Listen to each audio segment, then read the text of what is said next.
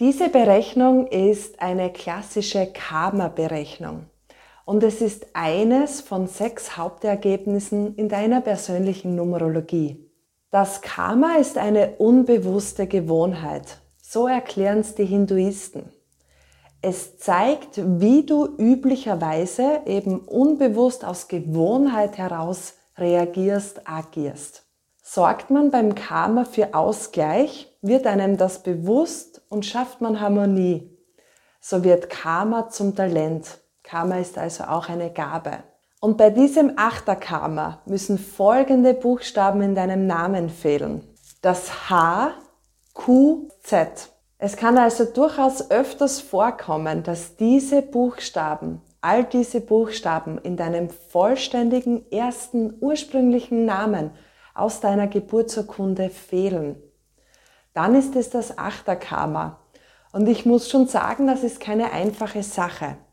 Denn hierbei geht es darum, in all deinen Lebenslagen Ausgleich zu schaffen. Einerseits, was deine Person betrifft, denn weder sollst du dominieren oder dich dominieren lassen. Du sollst dir ein rücksichtsvolles, faires Denken und Handeln aneignen. Aber bei dieser Zahl ist auch die materielle Geltung wichtig. Das heißt, du sollst nicht einmal pleite und einmal reich sein, sondern auch in finanzieller Hinsicht Ausgleich schaffen.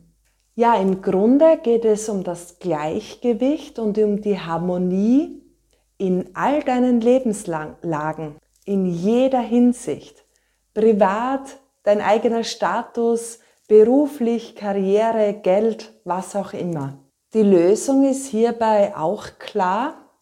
Du hast auch sehr viel Datendrang in dir. Es geht jetzt nur darum, dass du auch die Verantwortung für diesen Ausgleich übernimmst. Übernimm die Verantwortung für deine Person, wer du bist, was du tust und was du denkst. Übernimm die Verantwortung für deine materiellen Angelegenheiten. Es ist ganz wichtig, dass du dein eigenes Konto, dein eigenes Geld hast. Es ist ganz wichtig, dass du Verantwortung für deine Talente übernimmst. Übernimmst du Verantwortung so rückst du dich auch ins Licht. Übernimmst du die Verantwortung, so lebst du dich ausgeglichen und im Gleichgewicht. Lass dich nicht dominieren, du sollst aber auch nicht dominieren. Wenn du mehr über dein persönliches Karma wissen möchtest, dann empfehle ich dir den Karma Quickie, den ich um 30 Euro anbiete.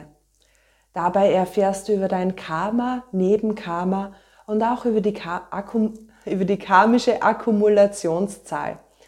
Es zeigt noch mehr die Lösung an, wie du dieses Thema ausgleichen kannst. Karma wird ja gerne mit Vorleben in Verbindung gebracht. Im Grunde liegt es in deiner Hand, na nicht im Grunde, es liegt definitiv in deiner Hand, wann du dein karmisches Hamsterrad verlassen möchtest. Sorgst du zum Beispiel bei diesem Karma 8 in all deinen Lebenslagen für Ausgleich, so hast du aus dieser unbewussten Reaktion gelernt, aus dieser unbewussten Gewohnheit. Du schaffst Ausgleich und so hast du auch schon ein Talent daraus gemacht. In diesem speziellen Fall, wenn du es schaffst, kannst du auch bei Ausgleich, wärst du sehr talentiert für eine Selbstständigkeit. Ja, in diesem Sinne, mach dich ran. Ich wünsche dir alles Gute. Ich weiß, es ist ein ganz schweres Karma, aber du schaffst es. Du hast dieses Talent auch in dir.